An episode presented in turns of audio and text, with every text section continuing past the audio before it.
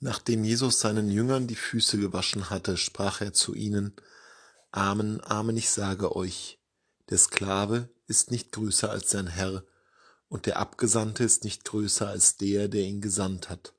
Selig seid ihr, wenn ihr das wisst und danach handelt. Wir nähern uns der, dem Fest Christi Himmelfahrt und dem damit in engem Zusammenhang stehenden Pfingstfest. Und die Kirche führt uns noch einmal die Abschiedsreden Jesu vor Augen und vor Ohren. Denn diese Abschiedsreden passen ja mindestens so gut in diese Zeit zwischen Ostern und Pfingsten, wie sie vor die Passion passen. Auch hier haben wir es wieder mit einem Abschied zu tun. Und in diesen Abschiedsreden eingebettet ist als da die große Überschrift, die Überschrift der Tat, die Fußwaschung.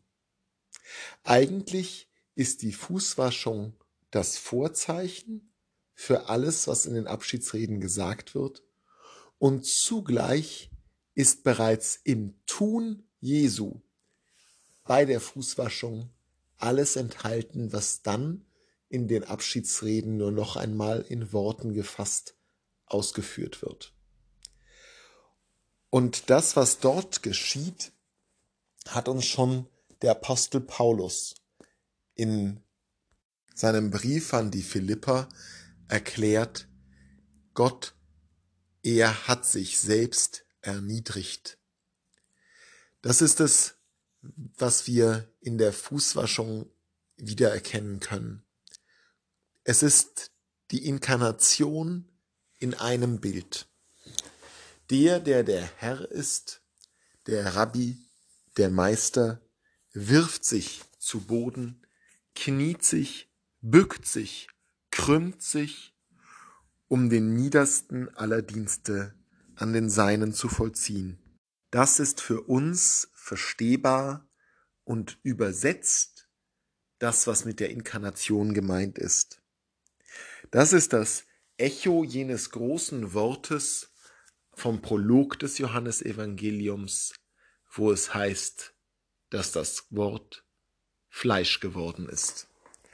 Das Entscheidende an dieser Großtat der unfassbaren Gnade Gottes ist aber, dass es dabei nicht nur um unsere Erlösung geht, sondern darum, dass Gott möchte, dass wir uns ihm gleich formen. Gottes Wunsch gegenüber den Menschen und zugleich sein Gebot für unsere Erlösung ist, dass wir so wie er hinabsteigen uns bücken und krumm machen in den Staub, um dort ihm ähnlich zu werden. Unser Dienst an den Nächsten, unser Mitleid, unser Erbarmen, unsere Bereitschaft, dem anderen Raum zu geben, unser Wille zum Guten, das dient. All das macht uns Gott ähnlich. Wir werden mehr wie er, wenn wir bereit sind, uns in den Staub zu werfen. Dort liegt die Größe der Christin und des Christen, auf dem Boden, an den Füßen seiner Mitmenschen.